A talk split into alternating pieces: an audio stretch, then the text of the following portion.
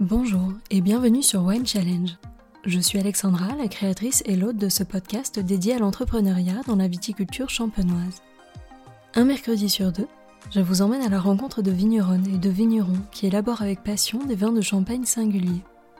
Ensemble, nous échangeons sur leur quotidien, nous parlons de leur parcours, de leur vision de l'entrepreneuriat, ils partagent avec nous leurs expériences, leurs envies, leur philosophie et leurs challenges d'hier et de demain. J'espère que ce podcast vous donnera l'envie d'entreprendre dans le monde du vin ou de mener à bien de nouvelles expériences si vous avez le bonheur d'en faire déjà partie. Wine Challenge ne peut grandir que grâce à vous, alors parlez-en autour de vous, rejoignez-moi sur Instagram à Wine Challenge Podcast, abonnez-vous sur votre plateforme d'écoute et partagez vos épisodes préférés auprès de tous les amoureux du vin et des entrepreneurs curieux. Un grand merci pour votre soutien et votre fidélité qui accompagne le podcast depuis 2018 je vous souhaite à toutes et à tous une très belle écoute. C'est le premier épisode de l'année, je vous souhaite donc une année 2021 placée sous le signe du partage et du plaisir retrouvé. Je vous souhaite de passer de bons moments en famille, entre amis, de retourner vous régaler dans vos restos préférés, de trinquer en terrasse, de voyager, de découvrir, de pousser les portes des domaines viticoles que vous aimez, de rencontrer des vigneronnes et des vignerons engagés, à qui nous manquons sans doute autant qu'ils nous manquent. Bref, je vous souhaite une année empreinte de belles dégustations, d'une santé sans faille et de sérénité. Pour ma part, je ne pouvais pas mieux commencer l'année qu'en allant à la rencontre de Jean-Baptiste Geoffroy. En effet, si je n'ai nullement marqué sa vie, lui a profondément marqué la mienne. Je parle peu de moi par ici, mais je ne pouvais pas introduire cet épisode sans vous confier un petit bout de mon parcours. Comme vous le savez, à la fin de chaque conversation, j'ai plaisir à interroger mes invités sur leurs plus belles expériences de dégustation car pour moi, les histoires qui y sont liées sont toujours singulières. Eh bien la mienne est précisément liée à Jean-Baptiste et à ses vins. Il y a plus de dix ans, lorsque j'étais encore étudiante, je suis sortie de ma zone de confort pour la première fois, en me présentant à un concours national de sommellerie. Les participants avaient pour consigne de défendre un vin provenant de leur région. Et si le champagne me paraissait être un sujet trop attendu, les coteaux champenois me semblaient être bien plus surprenants pour l'époque. Mon coach pour ce concours, Fred, si tu passes par là, encore mille merci, m'a emmené à la rencontre de Jean-Baptiste pour sélectionner le vin que j'aurais plaisir à présenter le jour J. Cette visite a laissé en moi le sentiment indélébile d'être au bon endroit, au bon moment. Je me souviens de chaque instant, des goûts, des odeurs, des couleurs, et surtout de m'être dit, je ne sais pas de quoi ma vie sera faite, mais elle sera forcément liée au monde du vin. Un monde qui ce jour-là m'a autant émerveillé que fasciné. Alors au cours de cette conversation, je vous propose de découvrir ou redécouvrir Jean-Baptiste, qui partage avec nous son parcours de vigneron et d'entrepreneur, de Cumière, berceau historique de la maison, à Haï, village qui a vu naître sans doute l'un de ses plus grands challenges. Allez, place à l'épisode du jour, qui bien des années plus tard, vous l'aurez compris, a un sens tout particulier pour moi.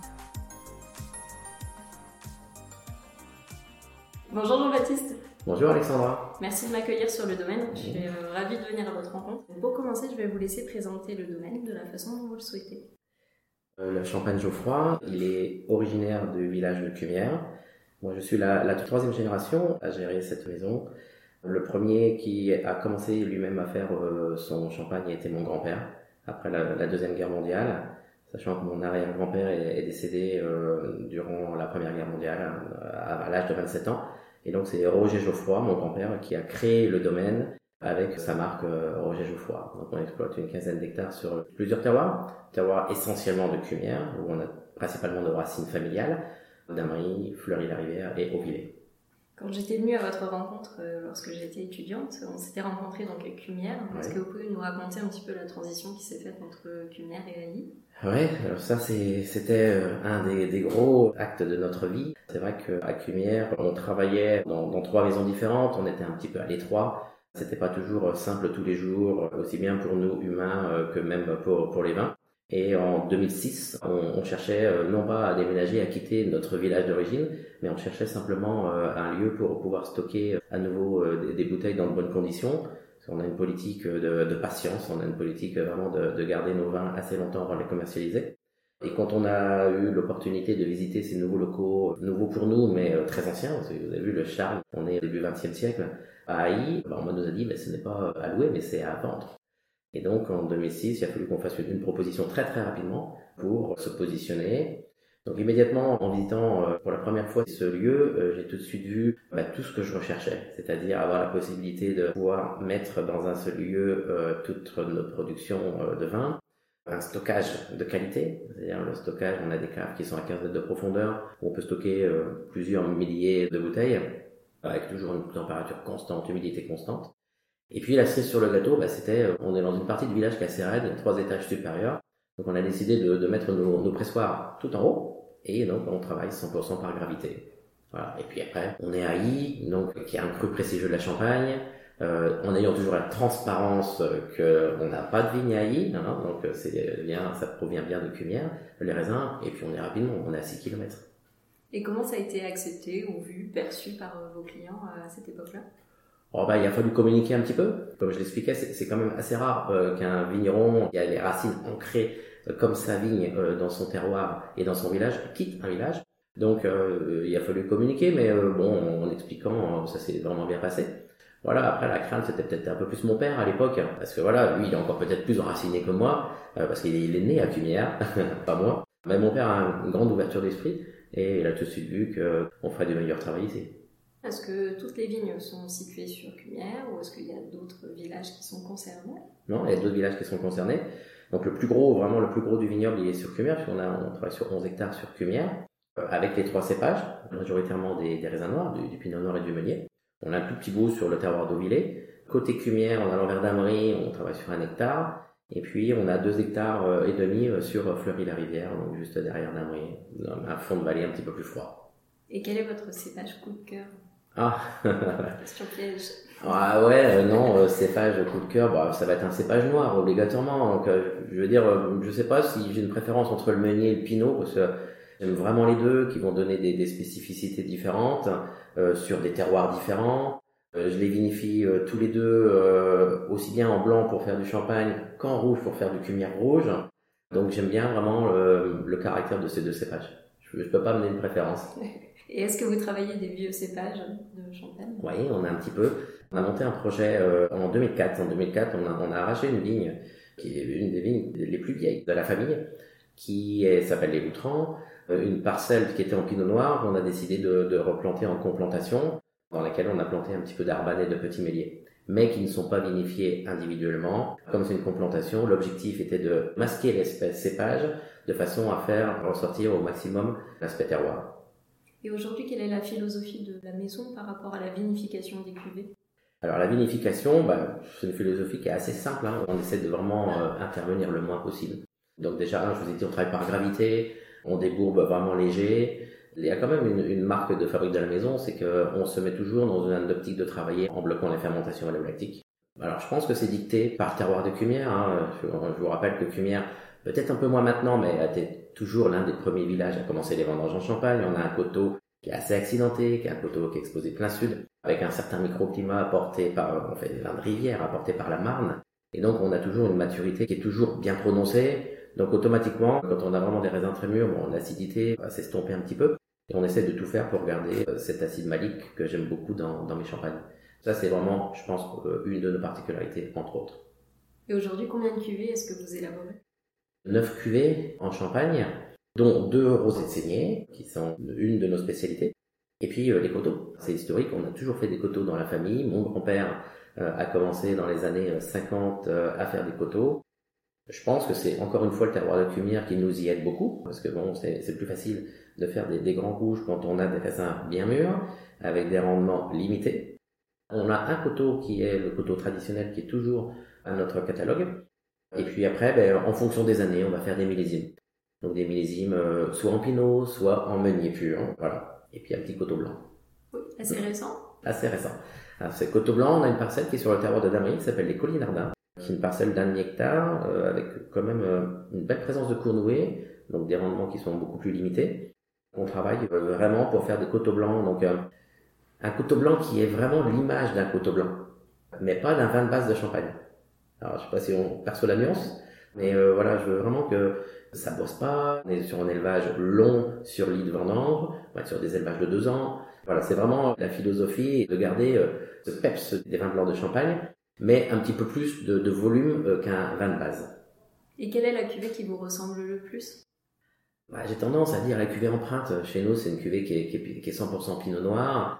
C'est vrai que le terroir de Cumière est, quand même vraiment marqué sur les sols euh, argilo-calcaires avec des, des, grès en profondeur euh, qui sont très intéressants pour développer ce qu'on appelle le côté un peu griotte. Hein, on, pinote griotte sur Cumière. Et c'est une cuvée voilà, qui, qui a tout. on la vinifie majoritairement en bois. C'est la noblesse du bois que j'aime bien.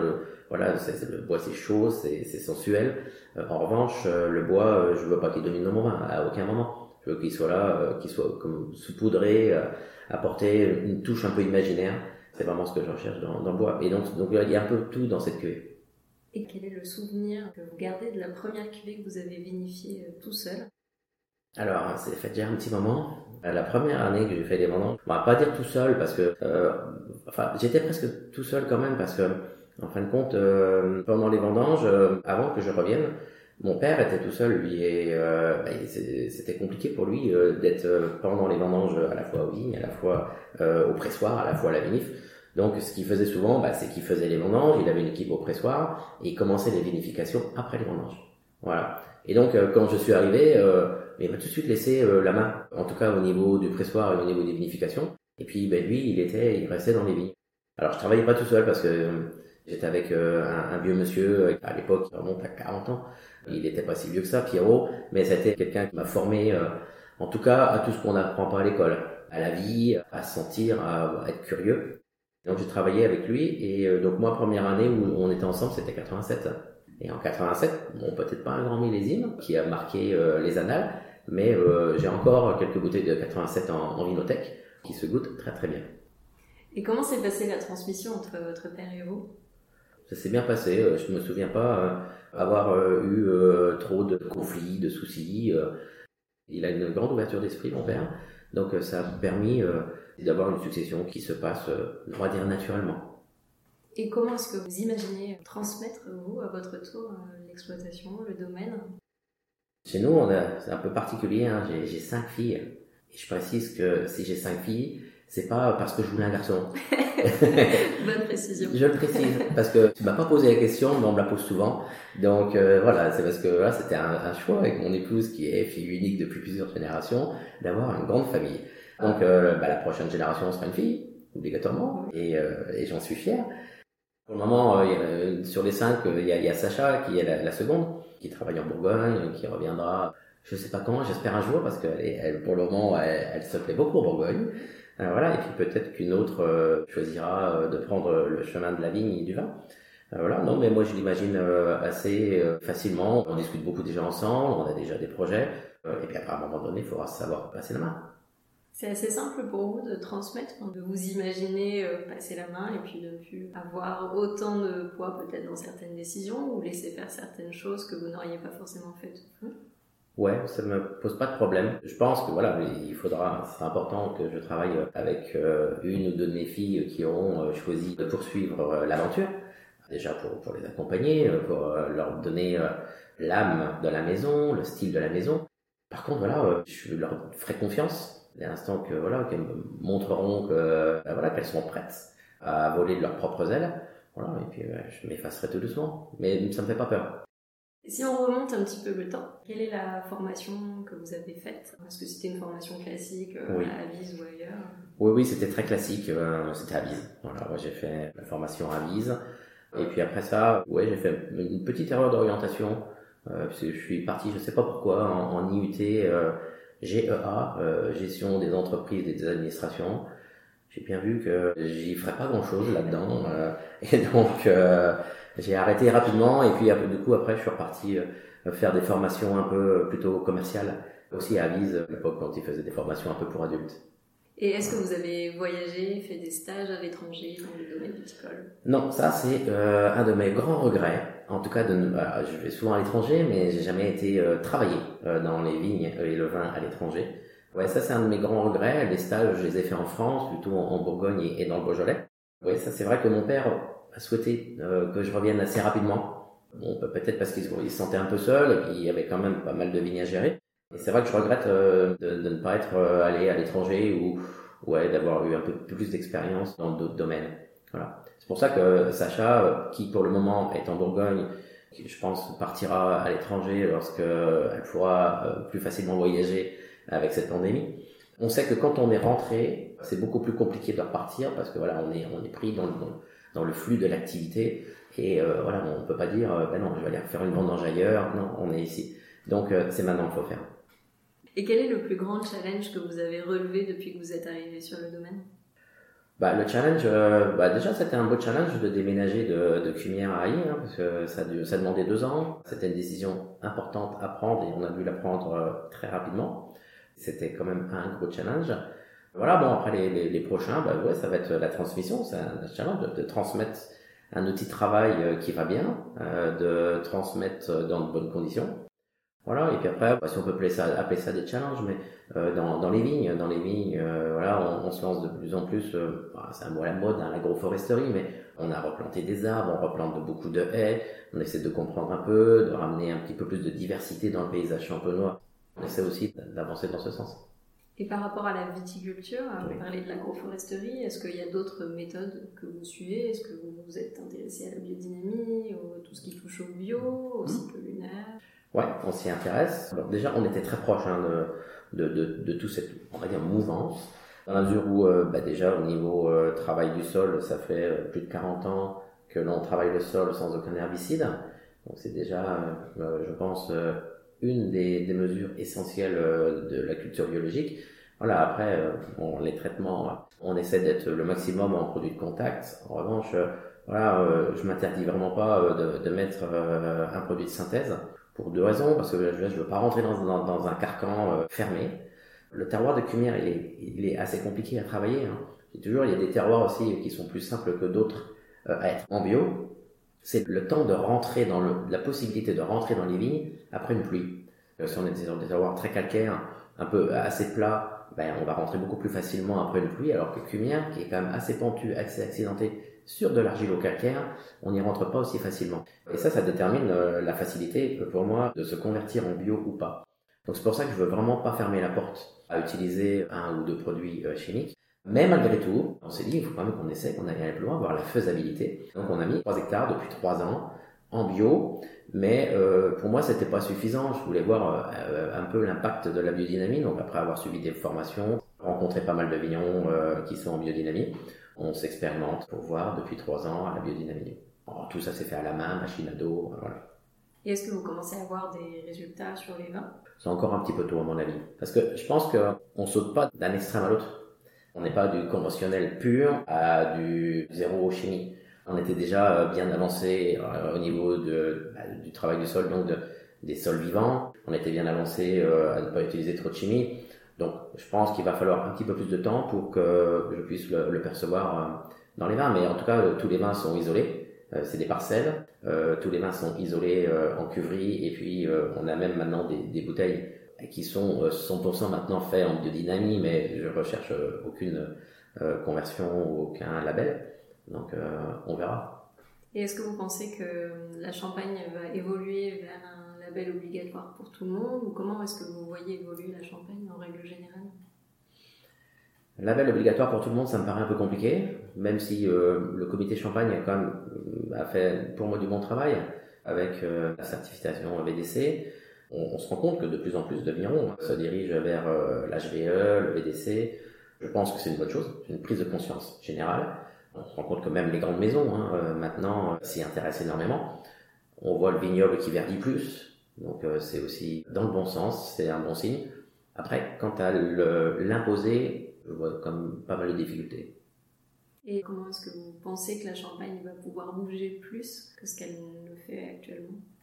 Bah, je trouve qu'elle bouge déjà quand même pas mal. Il y a déjà eu pas mal d'avancées au niveau vignoble, donc on peut encore parfaire les choses, bien évidemment. Au niveau œnotourisme, là, je pense qu'on a encore un petit peu de travail à faire. La Champagne, euh, pas oubliée, elle est classée euh, patrimoine mondial de l'UNESCO depuis 2015.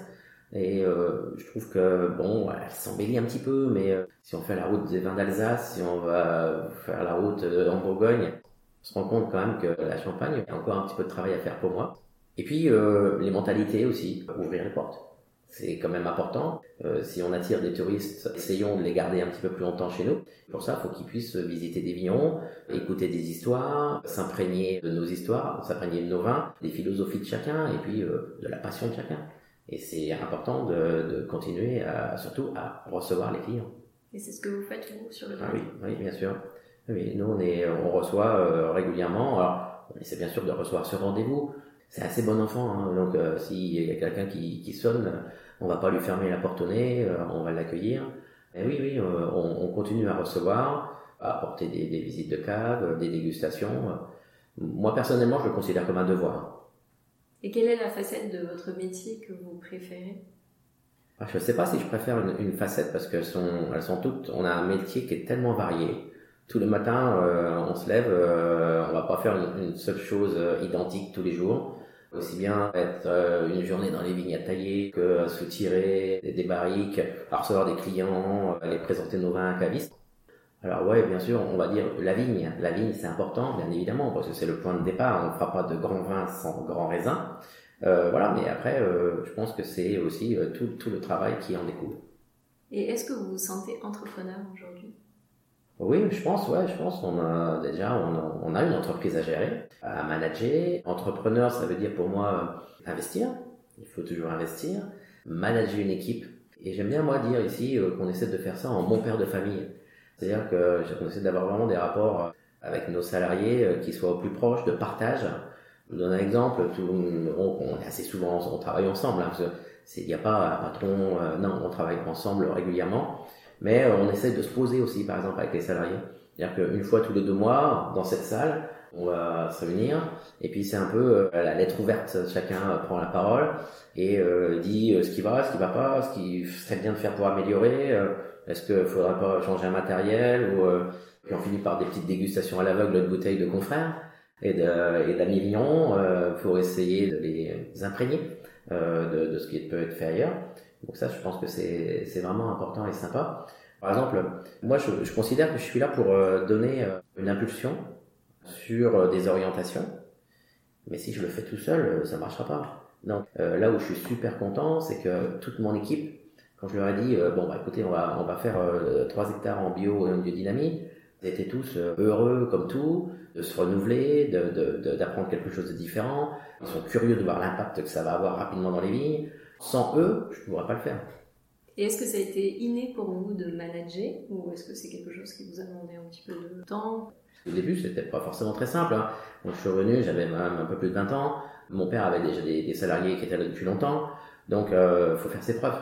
Quand on revient euh, comme ça dans l'entreprise euh, et puis qu'on a des salariés qui sont pas loin de la retraite, ils, nous mettent relativement à l'épreuve. Donc, il a fallu un peu leur montrer bah, qu'on avait les épaules pour pouvoir continuer. Mais chez nous, il y a beaucoup de dialogue. C'est-à-dire que si euh, si je prends une décision et puis euh, qui pense que c'est pas dans, forcément euh, dans le bon sens, ben on va en parler. On va en parler et puis euh, et puis si s'il faut que je revienne sur la décision parce que ils m'ont ouvert les yeux que à un moment donné, ben non, ouais, ça ça peut-être mieux de faire autrement. Ben on va faire autrement. Et quel conseil est-ce que vous pourriez donner à la nouvelle génération qui souhaiterait reprendre un domaine ou prendre la suite des parents? De rester toujours ouvert, déjà d'aller voir pas mal de vignerons, d'aller piocher un peu partout, de prendre le meilleur de chaque euh, visite et de chaque rencontre, de, de rêver, d'aller à fond. Et avant de conclure cet entretien, j'ai l'habitude de poser des questions un petit peu plus générales. Et une question qui m'intéresse beaucoup, c'est de savoir quel est votre plus beau souvenir de dégustation? Ça, c'est un peu compliqué parce que c'est vrai que j'ai des choix qui sont très euh, éclectiques au niveau des vins. La dernière bouteille vraiment qui, qui m'a fait, euh, qui m'a apporté beaucoup d'émotions, euh, c'est, c'est un Condrieux. J'aime beaucoup ce cépage vionnier de, de, chez Georges Vernet qui pour moi reste, je pense l'un des, l'un des papes en tout cas pour le Condrieux. Et mis à part les vins de la maison, quel a été le premier champagne que vous avez bu? Alors là, euh, le premier champagne avant, non, c'est obligatoirement du Geoffroy le premier que j'ai bu. Euh.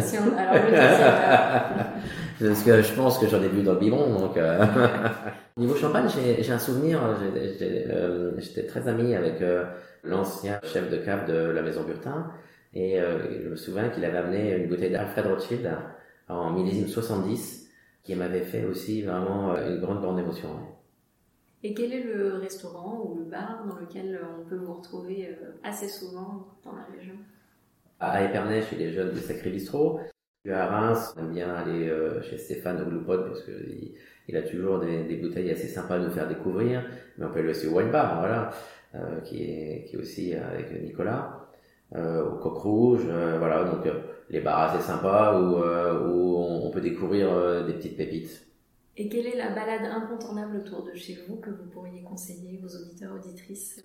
Les coteaux historiques de la Champagne, entre, entre Damery, ici, et Haï, voilà, vous mettez rive droite, et puis vous marchez là, le long de la forêt, vous avez des vues je ne vais pas dire la plus belle vue de la Champagne parce qu'on va dire que je suis chauvin, mais euh, vous avez une vue exceptionnelle.